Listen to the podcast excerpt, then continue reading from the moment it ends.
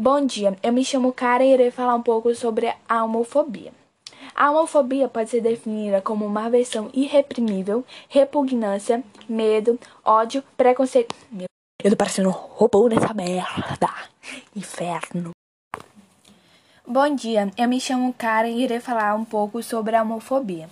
A homofobia pode ser definida como uma aversão irreprimível, repugnância, medo, ódio, preconceito que algumas pessoas nutrem contra os homossexuais, lésbicas, bissexuais e transexuais, também conhecido como os grupos LGBT. Infelizmente, muitas pessoas continuam a reproduzir preconceito contra essas pessoas com orientações sexuais ou de gêneros minoritários. Esse preconceito afeta a qualidade de vida dessas pessoas que sofrem com bullying na escola. E a homofobia é o terceiro motivo mais recorrente de bullying. A, a discriminação tanto de desconhecido quanto de membro da própria família. Para além das ofensas verbais, pessoas homossexuais e transexuais correm risco de terem sua integridade física atacada por conta de sua orientação sexuais. É, algumas formas que a homofobia se manifesta é agressão verbal e moral, violência psicológica, agressão física, tipo empurrões, empurrões, espancamento. Bom dia, me chamo Karen e irei falar um pouco sobre a homofobia.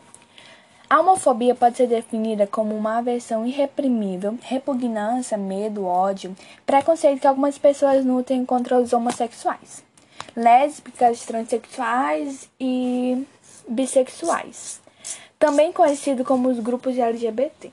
Infelizmente, muitas pessoas continuam a reproduzir preconceito contra essas pessoas com orientações sexuais ou de gêneros minoritários. Esse preconceito afeta a qualidade de vida dessas pessoas que sofrem com o bullying na escola.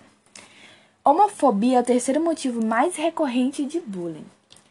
A discriminação, tanto de desconhecido quanto de membros da sua própria família.